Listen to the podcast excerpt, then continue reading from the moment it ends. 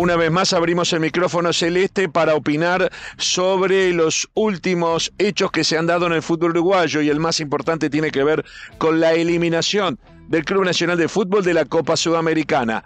Con exfutbolistas referentes de Nacional charlamos en este podcast sobre qué fue lo que pasó y por qué Nacional quedó afuera de esta copa. Footbox Uruguay con Sergio Gorsi, podcast exclusivo de Footbox. Y terminó el sueño de la Copa Sudamericana para Nacional. Finalmente en el global fue un 4 a 0 contundente en eh, partidos que fueron raros.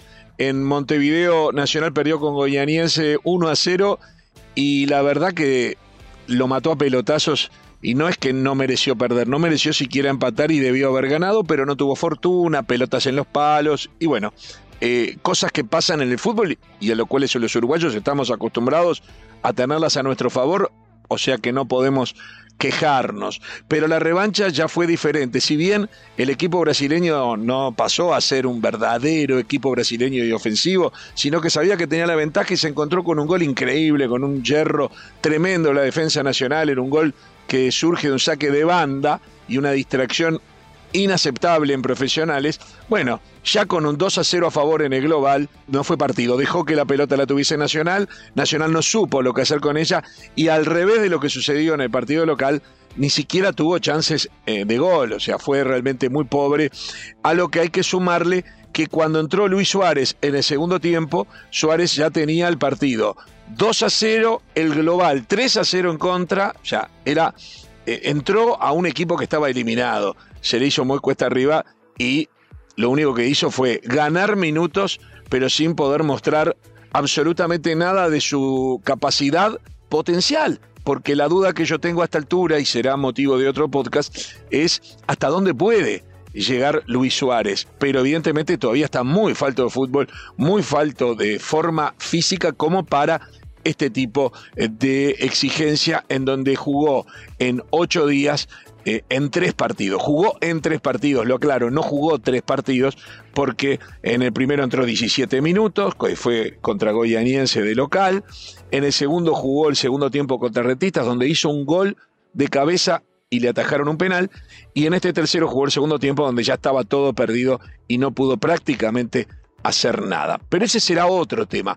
Ahora quiero eh, pararme en la opinión de tres referentes de Nacional en su momento, dos de ellos hoy eh, analistas de fútbol eh, como profesión. Y bueno, quiero realmente que ellos me digan lo que está sucediendo. Voy a comenzar con eh, Sebastián Morquio. Sebastián Morquio jugó Nacional, tuvo pasaje importante por Argentina, en especial es muy recordado su pasaje por Huracán de Buenos Aires. Sebastián Morquio Hoy participa como comentarista en el programa Usted qué opina de Radio por 890 y además en estos años ha estado vinculado a la representación y sigue vinculado a representación de futbolistas. Quiero saber, porque él es muy hincha de Nacional y le cuesta separar el hincha del analista, pero quiero saber, minutos después de terminado el partido, con ese 3 a 0 en Brasil en contra y 4 a 0 en contra en lo global y la eliminación tricolor, quiero saber cuáles eh, fueron sus primeras reflexiones, cuál es su primer concepto sobre lo que allí sucedió. Hola Sergio, ¿cómo estás? Bueno, terminado el partido, caliente obviamente como hincha de Nacional, pero bueno, eh, el análisis es que vi una cancha pesada, muy mojada, creo que los jugadores no, hicieron pie, hablando en lo, en futbolístico, ¿no? Eh, creo que estaban lentos, como que no llegaban a la pelota, eh, los pases quedaban cortos. Me parece que eso fue debido al campo de juego y al no estar acostumbrados a, ese campo, lo cual Pesolano lo había dicho muy bien en una nota que yo escuché que le que le hicieron, que este equipo era una forma jugando eh, de visitante, donde se defendía muy bien, y otra cuando jugaba de local, que tenía otro despliegue y jugaba otra cosa. Nacional venía haciendo las cosas muy bien hasta el día de hoy. Ni el más pesimista hubiera esperado un resultado de esta forma, ni de esta manera, ni de cómo perdió Nacional. Hubieron jugadores de, de que se hacían hasta los lesionados como que se hubieran acalambrado, cargando a los jugadores y después seguían corriendo. Digo, la verdad, eh, una noche triste para los hinchas de Nacional.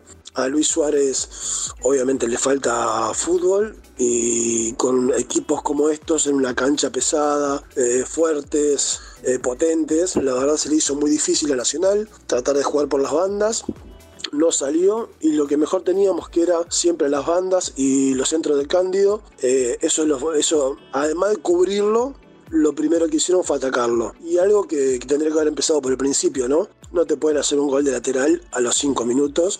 Eh, un jugador delante, bien puesto, otro jugador detrás. Y si no llegas a la pelota, no tenés que peinarla, porque si le cae el jugador eh, rival, te das vuelta y te lo encontrás. O sea, eh, me parece que tomar un gol a los 5 minutos de esa forma fue muy tonta, pero bueno, empezamos con el pie izquierdo y después fue muy muy difícil para Nacional. A mí lo que me sigue quedando en la cabeza es que Nacional venía con un ritmo muy, muy bueno, muy bien, eh, traspasaba las líneas muy rápidamente hacía las transiciones rápidas y estaba preciso. Y hoy no estuvo ni preciso ni transiciones rápidas. Creo que la cancha le jugó una mala jugada. Creo que fue como, como un truquito. Estar tan mojada, tan pesada. Y que ellos obviamente se están acostumbrados a, jugar de esa forma, de esa manera. Y fueron superiores en, todo el partido. Nacional no, no, pudo hacer pie en todo el partido. Eso es lo que, es lo que veo, lo que pienso y se vio en todo el equipo, ¿no? O sea, no, no, hubo, reacción, lamentablemente. Pero bueno, esa era mi opinión, Sergio, y quería, quería dejártela. Es momento ahora de pedirle la palabra a Jorge Seré, el arquero campeón de América y del mundo en el último título internacional logrado por Nacional allá en 1988. El arquero que atajó cuatro penales en la final del mundo en Japón ante el PSV Eindhoven, que hoy es comentarista importante en radio, también en televisión, y que nos da su visión apenas terminado el partido. Creo que en lo previo todo el mundo pensaba que Nacional podía hacer un buen partido y poder y, llegar a, a, por lo menos ganar y forzar los penales. El gran problema fue que para hacer eso, para hacer un muy buen partido, tenés que jugar mejor de lo que lo hiciste acá y a la vez no cometer errores tontos. Y Nacional ni jugó mejor de lo que lo hizo acá y comete errores en, muchísimos momentos del partido, especialmente en defensa. Eh, más allá de que uno pueda estar de acuerdo o no con algún jugador que estaba en el banco, que podía haber sido titular. Mucha gente dice, yo pienso lo mismo, que, Suárez podría haber sido titular, eh, que podría haber jugado campo de titular, más teniendo en cuenta el rendimiento que tuvo el otro día con Rentista.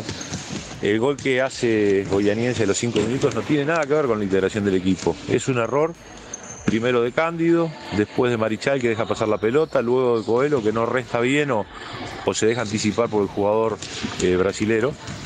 Frente a eso no hay integración posible, no hay estrategia posible. Entonces un partido que estaba para hacer dos goles eh, y si querías clasificar, o uno para ir a los penales, ya era hacer dos. Se hacía, se hacía difícil, pero no era tan imposible viendo la postura del equipo brasilero y las características del equipo no eran de esos equipos brasileños que tienen tanto la pelota, que es muy difícil que vos puedas manejarla. Fue al revés.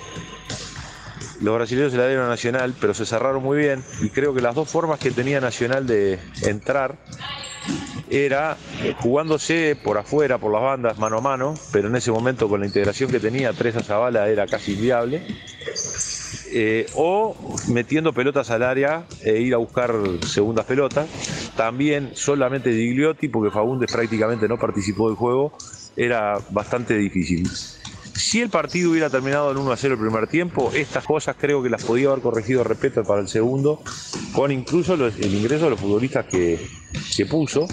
Ahí sí iba a tener con Ocampo y Castro mano a mano por afuera, y de repente hasta se podría haber jugado en algún momento que el Colo Ramírez fuera acompañando a Suárez en lugar de Fagundes pero con un gol abajo. O sea, levantando, teniendo que levantar nada más que dos. Ahora, los cinco minutos del segundo tiempo, en un pelotazo largo que tira la defensa brasilera, rechaza a Mike termina en el tercer gol y adiós partido. Entonces, me parece que Nacional tenía que rendir eh, en su 100% en un partido que era clave. No rindió para nada. El equipo brasileño, si tiene algo el fútbol brasilero, al margen de todas las bondades, yo creo que una de las grandes virtudes es la muy buena definición. Capaz que estas mismas jugadas en el fútbol uruguayo Nacional se las generan y no terminan adentro del arco. Hoy los brasileños tuvieron tres y metieron las tres. El otro día tuvieron una y la metieron. Entonces creo que también hay que valorar, eso del equipo de Goyaniense, que no se mostró para mí como un gran equipo, pero tuvo un gran porcentaje de efectividad. Y también consultamos a Arsenio Luzardo. Arsenio Luzardo fue campeón de América y del mundo en el Nacional de 1980 y tiene también una visión sobre, como exfutbolista de Nacional, sobre lo que sucedió en esta eliminación por Copa Sudamericana. Yo creo que Nacional hoy le faltó, le faltó personalidad, le faltó personalidad al equipo para plantarse y decir, bueno, aquí estamos nosotros, eh, vamos a jugar, necesitamos, necesitamos revertir un resultado negativo que estuvimos aquí en Montevideo, pero yo creo que Nacional hoy hizo todo lo contrario, dio muchísimas facilidades, muchísimas facilidades detrás, la misma facilidad que dio cuando, cuando se jugó aquí de local, que el jugador eh, contrario paró la pelota, miró, miró, miró y se la puso en la cabeza al compañero cuando quiso y, dónde quiso, ¿no? Este, y, en el día de hoy también, yo creo que Nacional eh, miró, miró mucho, miró demasiado cuando tenés que hacer todo lo contrario, tenés que estar encima, marcar encima, no dejar jugar, no dejar pensar. Y bueno, eh, el resultado está ahí a la vista. Eh, yo creo que Nacional tiene que, tratar de, mejorar en eso, en defensa, en, las distracciones y, y manejar la pelota manejar la pelota y si manejas la pelota, si le quitas la pelota al contrario y le quitas le la opción al otro equipo para, que el otro equipo te ataque. Y con Suárez, yo creo que, a Suárez hay que cuidarlo. Hay que cuidarlo en el sentido de que hay, hay que crear eh, posibilidades por los costados, principalmente por los costados, y Suárez va a andar muy bien, más allá de que es, un goleador de raza, él va a andar muy bien si los compañeros también lo arropan, ¿verdad? Que le, que le hagan llegar muchas pelotas al área. Él, él igualmente se, se, desenvuelve muy bien dentro y fuera, y fuera del área, porque él baja y postea muy bien y, vuelve, y vuelve al área. Pero los compañeros también tienen, tienen que tratar de arrimarle la pelota, porque si no, si no se le arrima si no se le arriman buenas pelotas, va a ser muy difícil que Suárez, pueda, pueda levantar eh, el nivel y poder llegar en muy buenas condiciones a, lo que todos queremos, que es el Mundial. Así que, bueno, eh, a pasar la página, hay muchas cosas para corregir, muchas cosas para hablar y bueno, y encarar el campeonato uruguayo, que es lo que, lo que le queda a todos los equipos uruguayos, en este caso a Nacional. Así que bueno, eh, no pudo ser, estamos muy ilusionados con poder pasar a la segunda fase, pero bueno, hay que seguir trabajando. Abrazos. Y con estos tres testimonios que me parecen valiosos por el aporte de gente que ha jugado, de gente que estado dentro de la cancha y que puede valorar muchas veces mejor que uno desde afuera lo que sucede dentro de una cancha, cerramos el podcast de hoy. El micrófono celeste se apaga y volverá próximamente aquí en Footbox Uruguay. Esto fue Footbox Uruguay con Sergio Gorsi, podcast exclusivo de Footbox.